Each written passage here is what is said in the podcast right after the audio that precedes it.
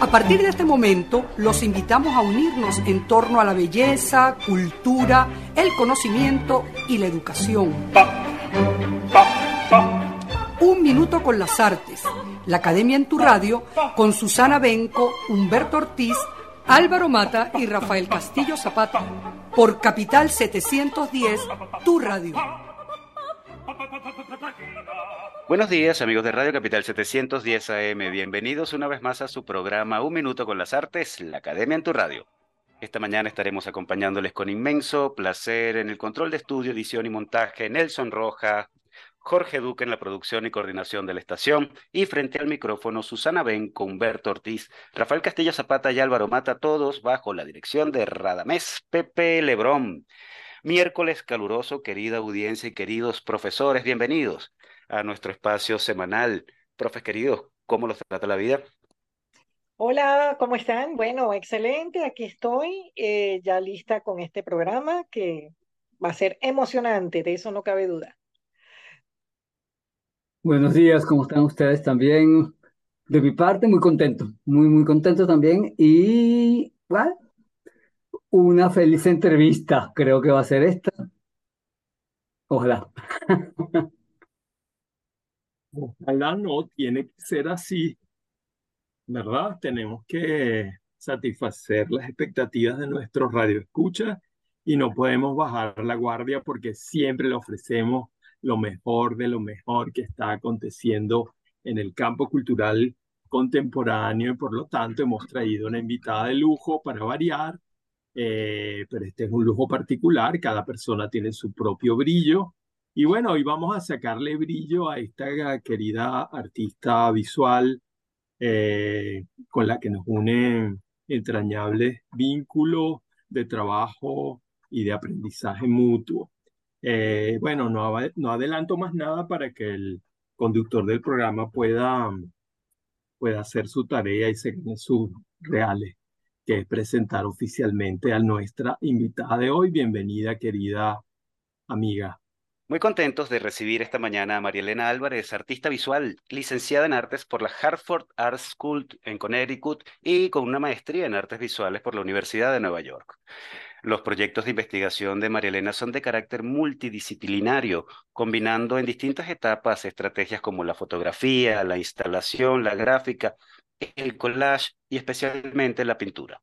Para María Elena Álvarez, su obra intenta configurarse como una narrativa abstracta, con vestigios y pistas de los detonantes figurativos y sensoriales que alimentan los procesos del arte. Desde estas geometrías de lo sensible, presenta el discurso visual como un viaje, real e imaginario, donde las formas desarrolladas se transforman en puntos de partida. Ya veremos esta mañana de qué se trata y bueno, le damos la bienvenida a María Elena Álvarez a Un Minuto con las Artes. Gracias Álvaro, de verdad para mí es un honor, estoy muy agradecida por esta invitación y sobre todo porque no, más de tratarse de mí, quiero que sea un intercambio porque hay tres personas con las cuales he trabajado y he compartido y de las cuales he aprendido y sigo aprendiendo, que son los tres compañeros, eh, Rafael, Humberto y Susana. Y para mí es un honor estar con ustedes aquí, lo agradezco. El honor es nuestro, querida María Elena, la alegría de, tenerte en nuestra casa y bueno, vamos a ver cómo nos va esta mañana. Eh, bueno, cada vez que hablamos de pintura por la radio, tenemos que repetir la vieja cabriola de la pictura poesis.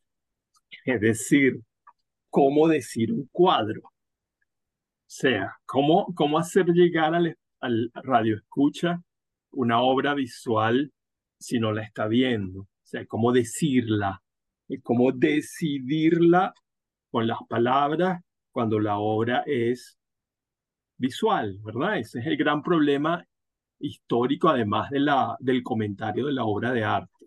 Es decir, cómo traducir al idioma de la lengua eh, natural un discurso que es, eh, digamos, meramente óptico y no acústico, ¿verdad? Ese es el gran problema histórico que viene por lo menos desde la famosa sentencia horaciana, ¿verdad? Que es algo que nos persigue históricamente. Entonces, ¿cómo dar a ver un cuadro mediante las palabras?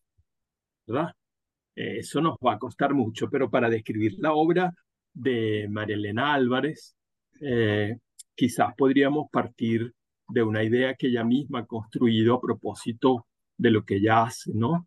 En algunos catálogos eh, de sus diversas exposiciones puede verse la evocación por parte de los curadores de una definición que hace la propia María Elena de, lo, de su trabajo, es decir, de, de lo que sería el, el concepto o, el, o la estructura conceptual que le da consistencia a su trabajo. Y ella dice que su trabajo es, tiene que ver con un conceptualismo abstracto poético. Quizás para los radioescuchas oír hablar de conceptualismo es más o menos ya familiar, ¿verdad? Eh, el propio Cifredo Chacón, que está ahorita en Caracas y que hemos conversado con él hace poco en la galería Espacio al Cubo, ha dicho que el, la concepción, el concepto de conceptualismo o de arte conceptual se ha ido borrando en los últimos años porque ya no tiene el carácter tan definido que tuvo en los años 60 o en los años 70 en comparación con otro tipo de propuesta. El conceptualismo se ha como generalizado y de alguna manera borrado en el entramado plural de las propuestas contemporáneas del arte. En cualquier caso, conceptualismo ya es un punto de referencia para pensar cómo puede ser la obra de María Elena. Es conceptual, es decir, parte de un trabajo previo de la idea, ¿verdad? hay una estructura ideal del cuadro antes de que el cuadro sea como objeto. Y al mismo tiempo dice es abstracto. Y bueno, eso ya nos da una pista también a los radioescuchas, una obra visual abstracta es por lo menos una obra visual no figurativa, es decir, que no hay representación. Y bueno, ya tiene más o menos dos pistas, es conceptual, es una obra que responde a un programa, a un proyecto, a, una idea y es una obra abstracta que no es no representativa, es decir, no reproduce imágenes, pero al mismo tiempo es poética. Y ahí nos viene una pequeña duda, es decir, algo que es conceptual, es abstracto, es visualidad pura, porque también podría ser conceptualismo abstracto geométrico, ¿verdad?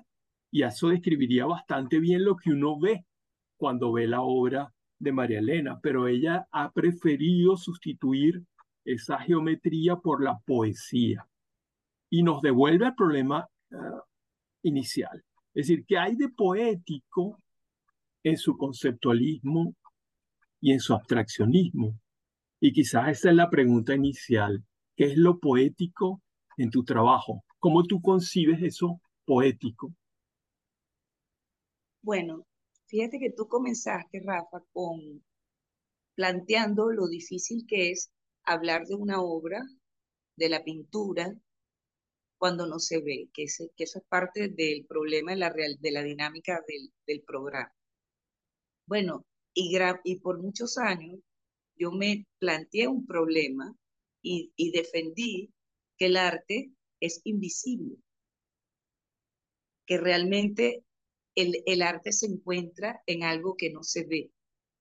Y quizás allí podría haber esa idea de que yo digo, de esa tríada de basamentos, que son los que me detonan a mí la producción de la obra, que es, es una idea, es un concepto, eh, no, y, y, la, y la parte abstracta, digamos, o simétrica, eh, está allí, ¿verdad? Son los basamentos, es una tríada, es como la escuela de donde yo vengo, que era, se requería manejar tres disciplinas simultáneamente para ingresar a esa maestría a, principios, mediados de los años 90.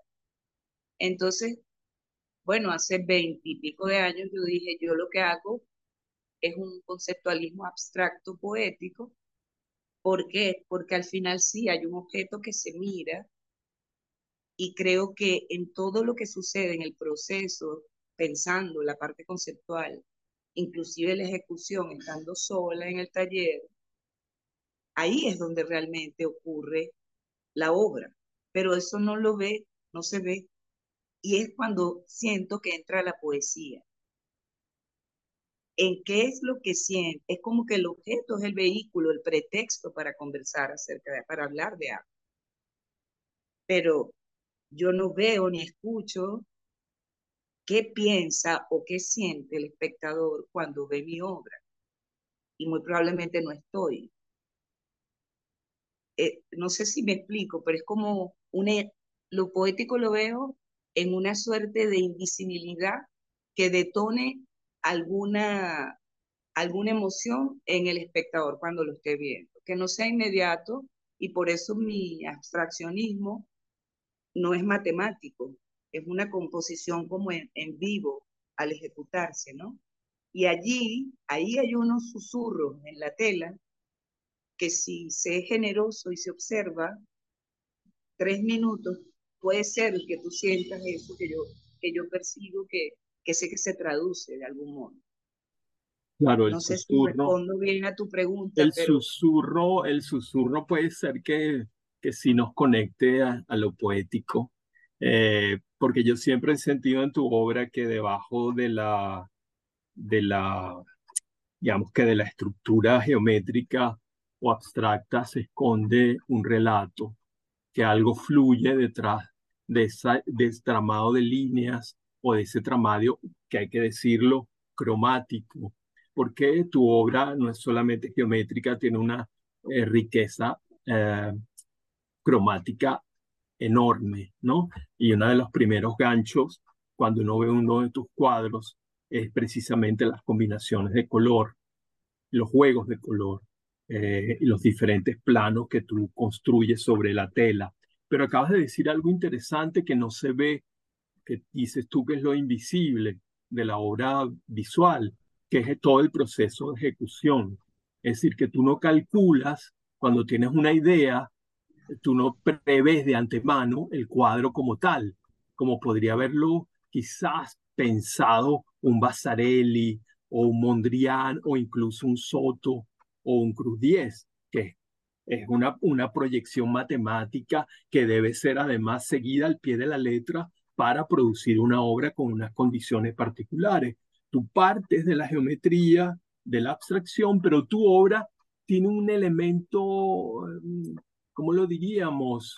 Em, imprevisible, expresionista de alguna manera por el gesto del hacer, que ahí tu geometría tiene que ver con el acto de pintar, no con un cálculo previo. Y quizás allí está en esa espontaneidad regulada, digamos que hay una espontaneidad regulada que cuando tú te pones a pintar y pones tus tirros y atraviesas tu cuadrícula y la vas descomponiendo con esas cosas que de repente es una pincelada al fondo que parece agua, que parece viento, y vas descomponiendo poéticamente, ciertamente, eh, la estructura rígida de la retícula, por ejemplo, ¿no? Y en eso yo diría que sí hay poesía, y porque tú eh, a veces titulas los cuadros y pones en resonancia una aventura, una historia, algo que se debería ver detrás de la trama, ¿verdad? Y yo escribí un texto hace tiempo, bueno, no hace mucho tiempo, para una exposición tuya en, Valencia, en la que hablé mucho del, del, del narrar que hay detrás de tus cuadros, ¿no? Y bueno, porque además conocí y me sorprendió muchísimo tu vena narrativa. O sea, en, tus, en tu cuenta de Instagram, en una de las cuentas, tú cuando hablas de tus cuadros, incluso cuando hablas de tus fotografías, tú utilizas recursos del relato, de la narración. Eres, tienes una fascinación por el, por las historias, inventas historias. Tú eres una narradora, yo te lo he dicho un montón de veces. O sea, que podrías escribir cuentos y publicarlos, porque además tienes un personaje constante con el que dialoga. Es decir, tienes ya casi como un universo de, propio de escritor en el que te expresas también de manera muy sólida y muy atractiva. Entonces hay como dos planos. Tú te estás jugando en un plano visual y también en un plano narrativo, de historias, de, experiencias relatadas. Eh, ¿Tú crees que en tu pintura eso confluye? Es decir, el aparato técnico de la, de la digamos, armadura estructural y esa, ese flujo invisible, pero quizá resonante, digamos así, que en tus cuadros algo resuena, o sea, no son meramente visuales. Algo está hablándonos allí también. Y creo que no salimos del círculo del, de la pintura poesía, porque tú estás metida en ese círculo. Tú sientes que tu obra trabaja en los dos planos. Sí, trabaja. Eh, bueno, ahora que mencionas ese otro perfil donde yo escribo eh, eh, en Instagram, fue como crearme un medio secreto de expresión, porque bueno, porque yo no escribo, no, no tengo esas, tengo las herramientas y, y de algún modo no, no me gusta como que investigar mucho porque entonces me, me desenfoco en otras o me, me pongo como multifoco y eso hace mucho ruido al momento. Para mí es muy, es muy ruidoso. Sin embargo, yo fui creando este personaje de la nada y luego vi que lo que yo escribía me estaba dando pautas para pintar. Y luego, si pasaba días que no escribía, estaba trabajando en una obra, veía la obra, y entonces era el personaje el que se presentaba en la obra y podía decir, aquí estoy yo haciendo esta estructura en esta isla, ¿qué te parece? O llega un pianista. Y luego me voy, o una pianista, debo decir, la que llega hoy es una pianista, ya verán. Y luego me di cuenta que era deshonesto con este personaje en esta situación ficticia eh, repetir la obra. Entonces comencé a tener como dos empresas, María Elena Álvarez y el Sentinel del Sol. Y no ves la misma obra en un perfil y, o el otro. Pero es, es inevitable que eso se, se solape, porque yo salgo a la calle y hago estas últimamente, que estoy en otro proyecto y estoy haciendo como anotaciones con, con la cámara y, y, tengo que editar porque trabajo para, para los dos, para, la, para el personaje y, y para mi propia obra, independientemente de que el personaje sea mi propia obra, ¿no? Y, y siento que es una necesidad también, como esa tríada que aprendí en la universidad, ese manejo de tres medios, y después de, bueno, 25 años después, yo he llevado esa misma experimentalidad, pienso, o trato de hacerlo, eh, utilizando, o sea, haciendo pintura, escribiendo, pero produciendo una pintura en base a una ficción, y ahí se hay cabida a lo figurativo.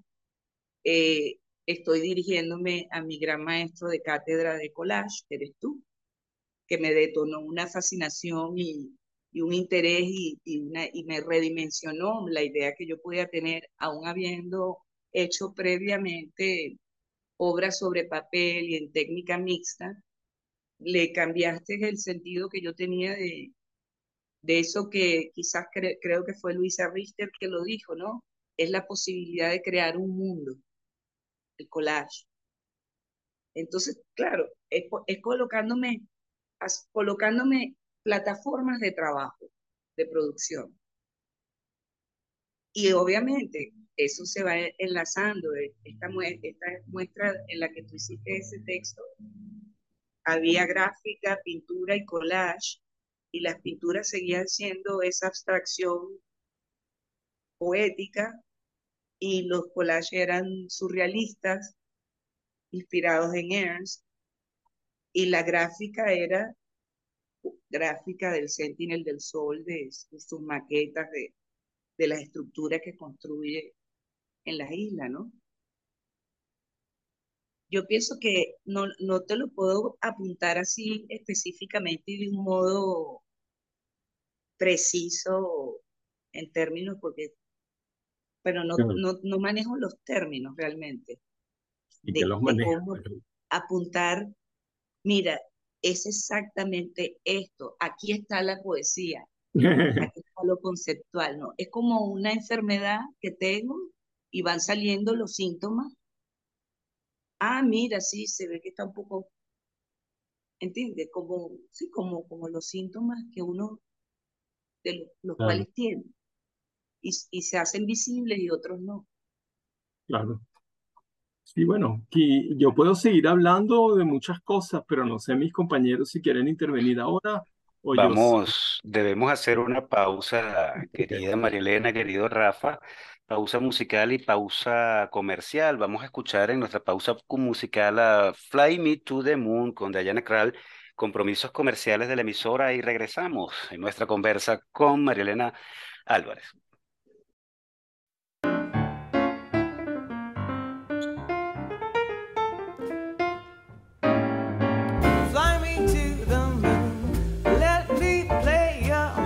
Stars. Let me see what spring is like on Jupiter and Mars. In other words, hold my hand. In other words, darling,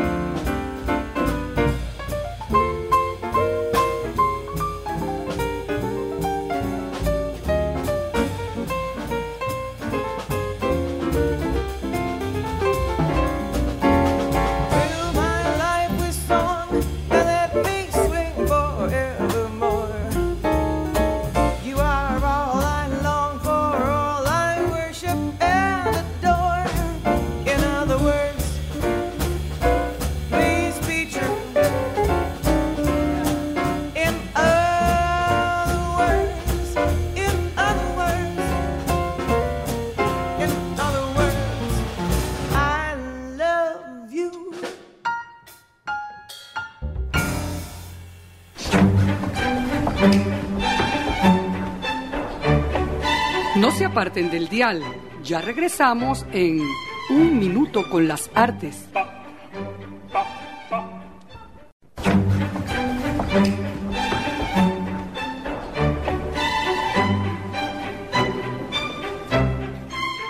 Regresamos, amigos oyentes, después de haber escuchado a Diana Kral, Fly Me to the Moon y también los compromisos comerciales de la emisora, por supuesto. Y continuamos con nuestra invitada María Elena Álvarez. Humberto, ¿qué tienes para María Elena? Bueno, primero un gran saludo, María Elena. Es un inmenso honor que estés aquí con nosotros y me encanta conversar contigo. Y la conversación que tenías, tenías en la parte anterior con Rafael, lo que estaban planeando, me, me dio la pista clara de, de, de, lo que quiero como, como comentar sobre, sobre tu trabajo y, y, y, y, me mostró un camino para decir la, no sé si llamarlo preocupación, que no es preocupación, sino el agrado y, la reflexión que tu obra me, me, me, produce a mí.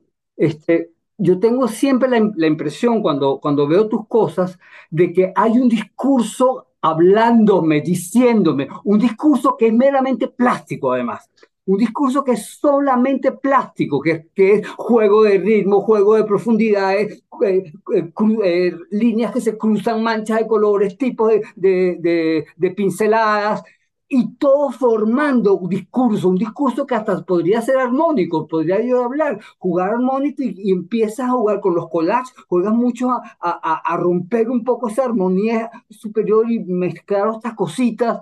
Hay siempre como un discurso, ¿no? Entonces, todo lo que me estás hablando este, eh, y, y, lo que yo estaba leyendo para, para esta entrevista, sí, realmente eh, tú trabajas, yo creo que trabajas lenguaje plástico, que también lo dice en alguna parte, es puro lenguaje plástico, es discurso de la plástica. ¿Hasta dónde puedo llegar con el discurso plástico? Y yo creo que ahí es donde, me parece a mí, la pregunta va por aquí, quizás lo poético está justamente en eso, en el, una palabra, que en este caso es trabajo plástico, el, un lenguaje plástico, elaborado, reelaborado, vuelto a elaborar, trabajado, retrabajado hasta, hasta sus matices, hasta que la obra en sí misma te muestra el camino y te dice, hasta aquí llegaste aquí en esta obra.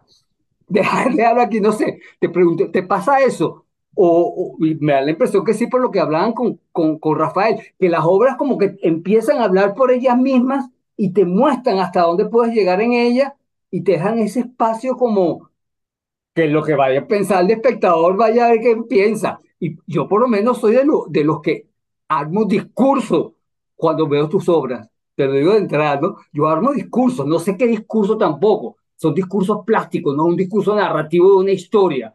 No me pasa eso. Pero veo el juego del amarillo con el rojo mezclado con una raya negra roja que se, y más profundo y una profundidad que se abre aquí y algún espacio hacia el fondo yo, pero todo esto tiene que estar pensado y reflexionado.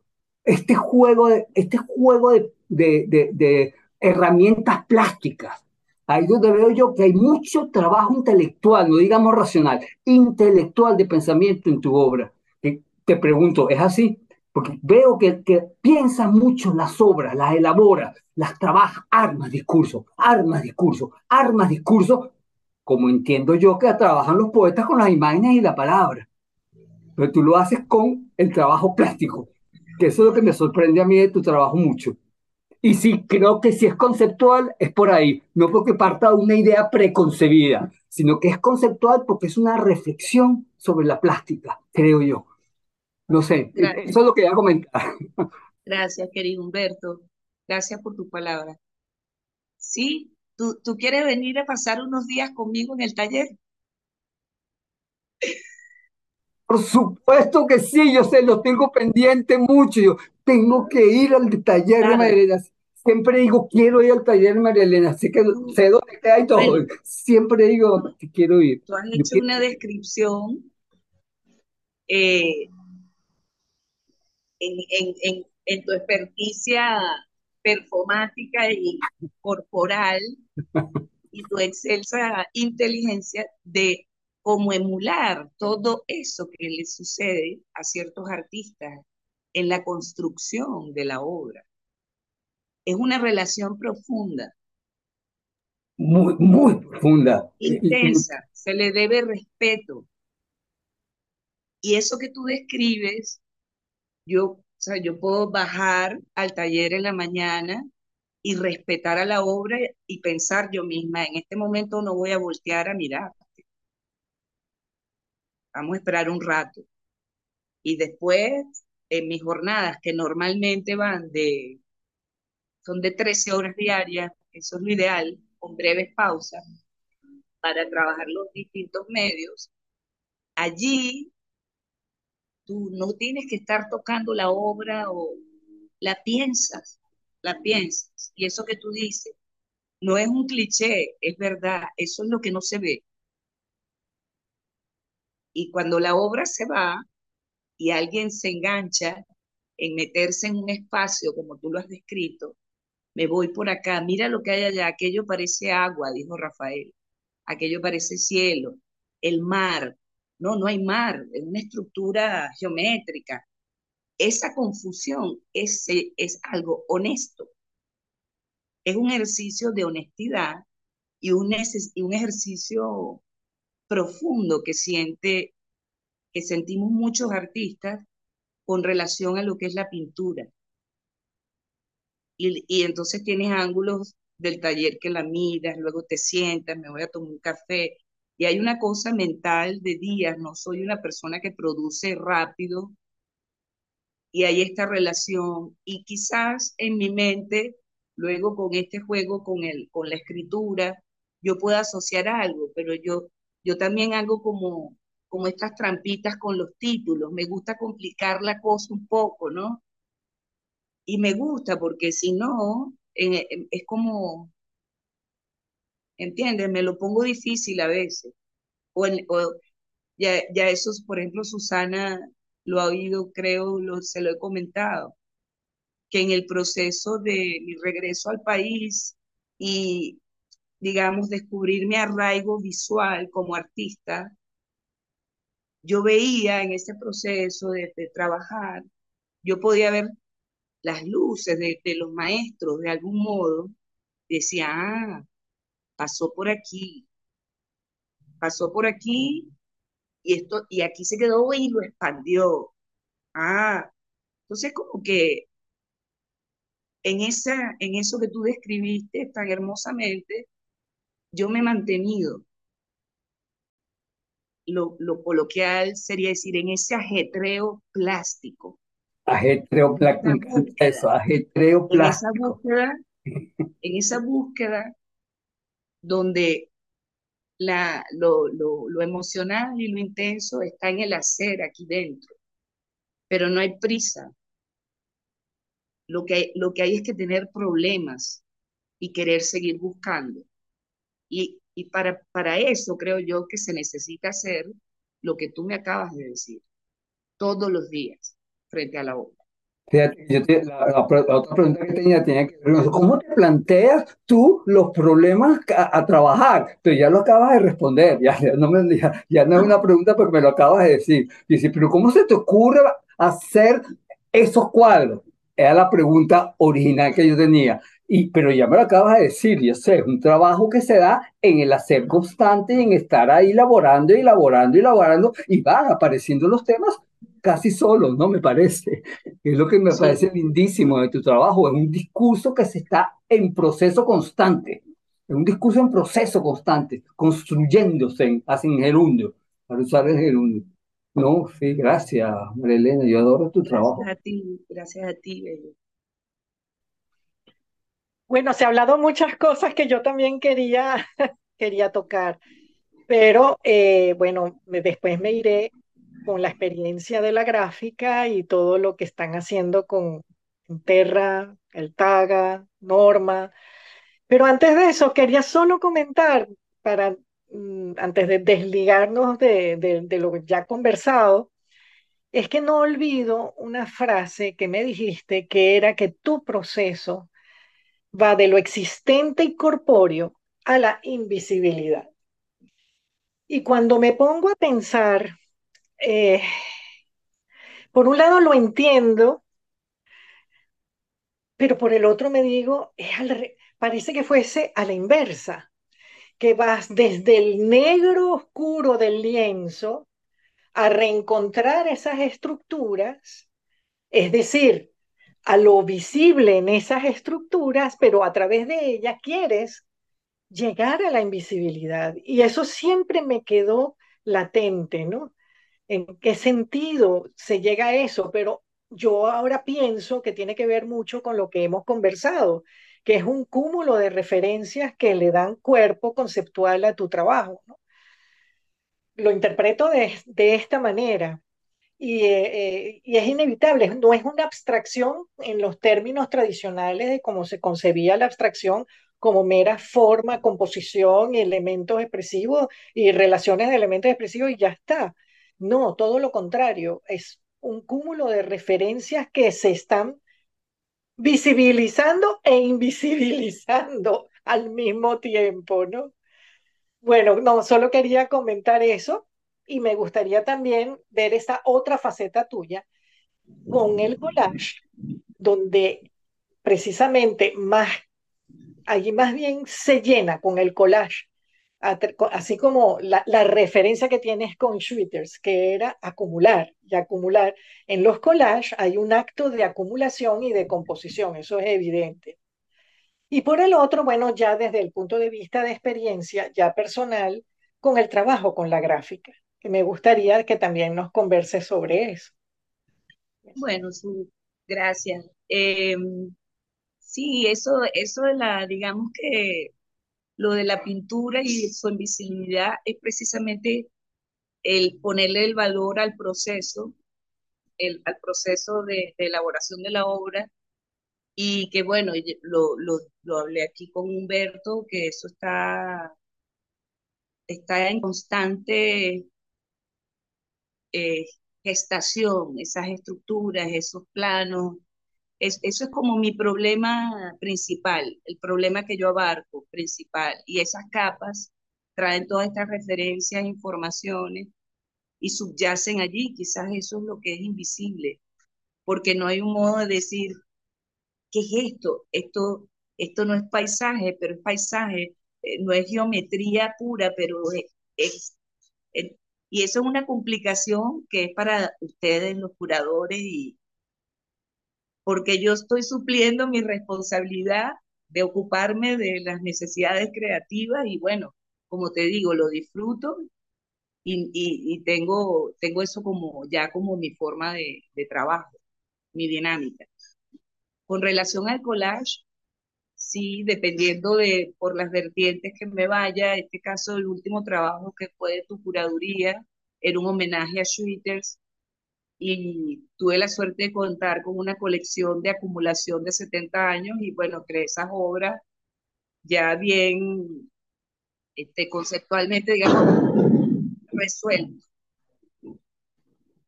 Eh, y la fascinación con el collage es que yo le descubrí un, un poder importante como medio de expresión, en el sentido que ya no, ya no era solo, era eso lo que cité a Luisa Richter, ¿no? Es, es, es construir mundos.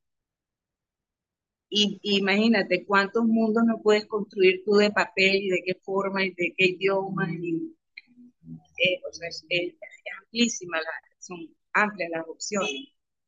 Y con la gráfica, que también conoces muy bien ese proyecto, eh, el, el, yo una de las cosas que no estudié durante, durante la licenciatura y la maestría fue grabado.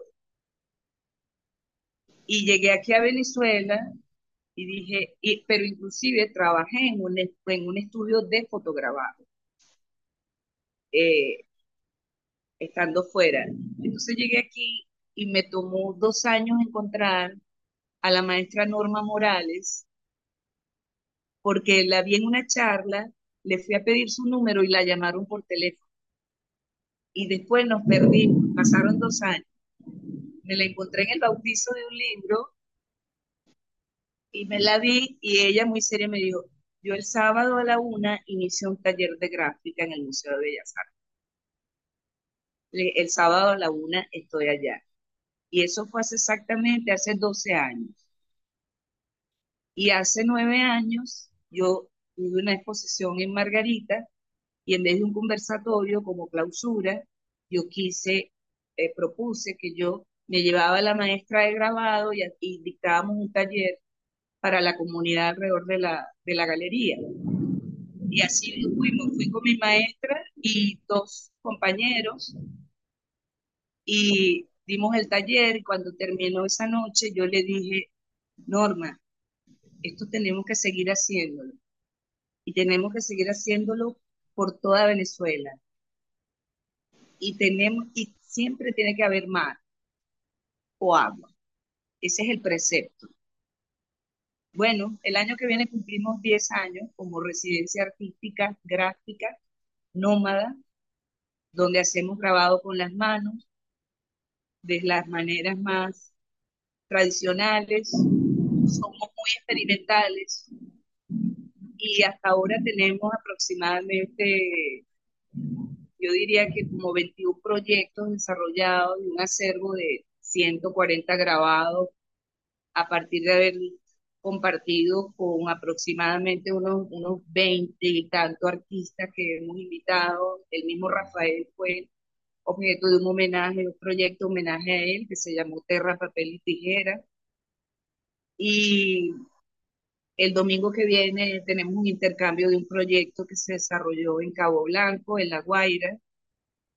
Eh, y actualmente estoy escapada de una residencia que es uno de nuestros proyectos, segundo proyecto internacional, pero primer proyecto internacional porque el artista invitado es, es, de Chile. Hemos tenido proyectos internacionales con una venezolana como Elena Yao, que es escritora. En fin, en este momento estamos desarrollando, eh, junto con Javier León, eh, Juan Luis Herrera y David Isakura, Norma, Fernando Foyeraisen y mi persona, un proyecto que se llama Rapsodia, gráfica combinada. Y bueno, no hemos parado de trabajar, lo que pasa es que también somos como invisibles un poquito.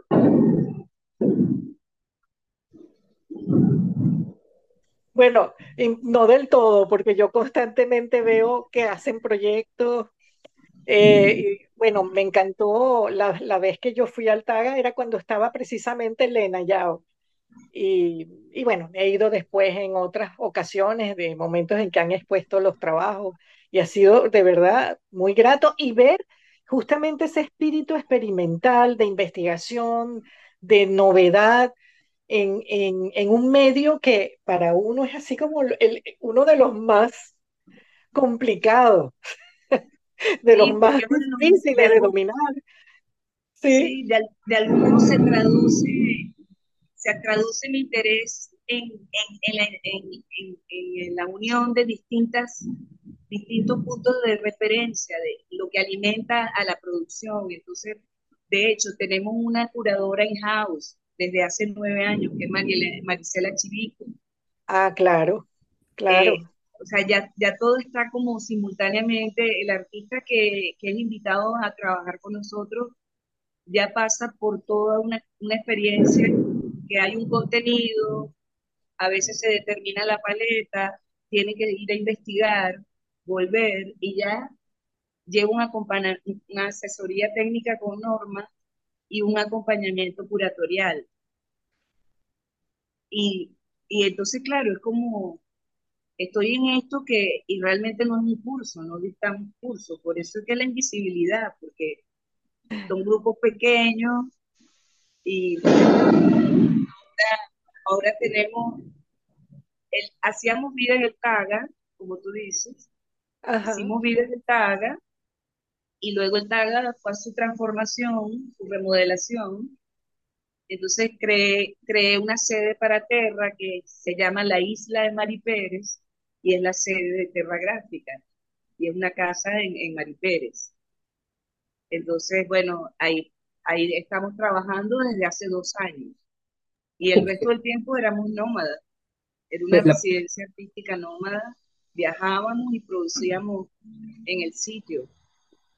Es una residencia artística, a ver si comprende, es una residencia artística, pero ustedes son los mismos e invitan a alguien que trabajen con ustedes. Es que yo no, no entiendo muy bien cómo, cómo son los procesos.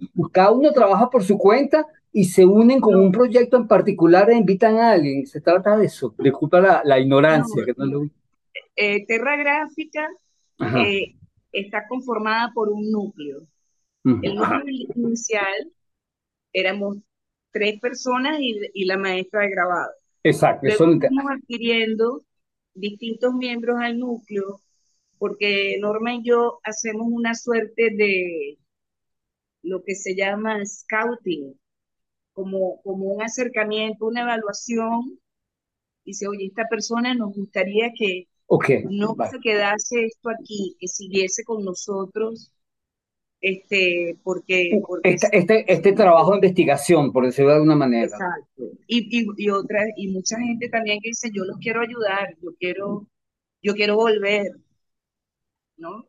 Entonces, siempre somos el núcleo y, e invitamos, dependiendo de la temática, yo hago como una suerte de... Eh, eh, armo el ensamble y le hago la propuesta normal.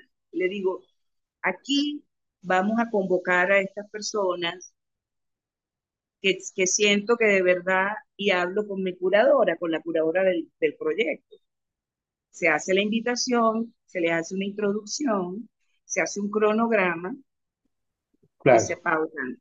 como una residencia. fechas, estos son los días de producción, tenemos estas actividades eh, en paralelo. Hoy están con Javier León en, en una visita a la síntesis de las artes en la central. Ok, ok. Eh, mañana ah, vamos a visitar el taller de Javier León. Ayer llevé a- al artista invitado a visitar el taller de Magdalena Fernández. El domingo va a conocer nuestro Caribe. Cuando bajemos a Cabo Blanco, va a conocer otros artistas de Terra Gráfica, porque ahí hay un intercambio de un proyecto finalizado y lo, lo invitamos a que viera y va a conocer a otros grandes artistas que han estado con nosotros. Y así va. Entonces, hemos crecido y eh, crecido en contenido y crecido en el, en, el legado, en el acervo de, de, de todos quienes han pasado, pero no, no, es algo muy pequeño al mismo tiempo. Es un- una cosa pequeñita, pero quiero pensar que es consistente. Un secreto bien guardado entre nosotros. Exactamente. Bueno, queridos profes, querida María Elena, nosotros lamentablemente se nos ha acabado el tiempo en esta mañana lluviosa. Lo que escuchan de fondo de sonido ambiente en el, en el audio de María Elena, bueno, es el cielo caraqueño que se está cayendo. Agradecidísimos, querida María Elena, por habernos acompañado. Muchísimas gracias a ustedes, todo un placer. Gracias. El placer fue nuestro. Inmenso placer oírte. Así es, Gracias. ha sido buenísimo. Gracias, Ud. Agradecidos con María Elena Álvarez por habernos acompañado esta mañana en Un Minuto con las Artes, edición que ya está por finalizar, pero primero vamos a revisar la agenda cultural. Susana, ¿qué hay por allí? Muchas cosas. Bueno, tenemos que la investigadora y crítico de arte Beatriz Sogbe dará una conferencia magistral titulada Falsificaciones de arte entre verdades y mentiras. Este tema tiene especial importancia debido a su complejidad, ya que implica no solo una ética intachable a la hora de certificar la legitimidad de una obra, sino también una excelente formación en arte por parte del evaluador, además de poseer ética, condiciones que son indispensables a la hora de realizar avalúos, certificaciones y autenticaciones. Esta conferencia será hoy miércoles a las 4 de la tarde en la sala TAC Trasnocho Cultural. Luego tenemos que, bueno, hace 14 años, el artista Sigfredo Chacón expuso en Periférico Caracas Arte Contemporáneo, espacio expositivo donde se encontraba en el Centro de Arte Los Galpones. Aquella muestra se, titul se tituló Do You Copy? Actualmente Chacón, quien se haya residenciado en Miami, regresó a Caracas y expone de nuevo otra individual que titula Copy Paste 2009-2023. Su intención no es mostrar la continuación o la evolución del trabajo desarrollado a partir de Do You Copy, sino propiciar, y cito, el encuentro de estas obras con la mirada, la sensibilidad y el intelecto de los espectadores de hoy. Señala Valeria Correa, curadora de la actual exposición, que la idea de hacer un revival de esta exposición viene dada por la necesidad de reevaluar la vigencia de la pregunta original y la consiguiente respuesta, ajustándola a los tiempos actuales dominados por el auge de las redes sociales. Bueno, esta exposición estará abierta hasta el 4 de noviembre en Arte al Cubo, galería que se encuentra en el Cubo Negro. La obra de Valerie Brathwaite toma a la naturaleza como su referente principal. Su escultura, cerámica, volúmenes textiles y dibujos tienen como constante la creación de formas orgánicas abstractas. Sus volúmenes presentan formas y líneas sinuosas que recuerdan la flora, la fauna y los paisajes del Caribe y América del Sur. Actualmente, ella expone una individual llamada Vectores en espacio monitor en el Centro de Arte Los Galpones. Por otro lado, tenemos que en el Museo de Arte Afroamericano en San Bernardino expone el artista y docente Williams Veloz. La muestra se titula Los Mutantes. Se trata de piezas escultóricas policromadas que figuran personajes. Cada elemento se distingue por su forma y color. La museografía es de Pavel Ruiz y la curaduría es conjunta realizada por Elías Castro y Gabino Matos. Y por último tenemos que bajo la curaduría de Andrea Avidad se presenta en Chercone Gallery la exposición Face to Face, es decir, un face to face del artista español Juan Díaz Fáez. El artista llegó a Venezuela procedente de España para realizar una residencia en esta galería. Parte de la obra la realizó en su taller allá en, en Cantabria y el 80% de las piezas en Caracas. La exposición consta de dibujos e instalaciones cuya constante es la línea y planos negros sobre soportes blancos. Paredes, lienzos y libros intervenidos muestran una serie de rostros creados a partir de su experiencia como ilustrador, donde estos trazos y planos, eh, bueno, están realizados bajo una perspectiva geométrica y a la vez, como él dice, muy espontánea. Además de la exposición, Díaz Fáez diseñó y pintó un mural en Petare junto al colectivo que se llama Uniendo Voluntades, un mural con sus rostros y sus líneas características hecho para la comunidad. Y bueno, y eso es todo por esta semana. Muy bien, Susana, y nosotros, amigos oyentes, de esta manera hemos llegado al final de su programa Un Minuto con las Artes, la Academia en tu Radio. Estuvimos acompañándoles con inmenso gusto en el control de estudio, edición y montaje Nelson Rojas, en la producción y coordinación de la emisora Jorge Duque, y un gusto compartir con ustedes, como siempre, Humberto Ortiz, Susana Benco, Rafael Castillo Zapata y Álvaro Mata, todos bajo la dirección de Radamés Lebrón. Invitamos a nuestra audiencia a seguirnos en Instagram a través de arroba un minuto con las artes, por nuestra plataforma web www.uminutoconlasartes.com y por nuestro canal de YouTube, al que invitamos a seguirnos y darle like. Nos escuchamos el próximo miércoles. Y hasta aquí, un minuto con las artes. La invitación es para el próximo miércoles a las 9 de la mañana por Capital 710, tu radio. 爸爸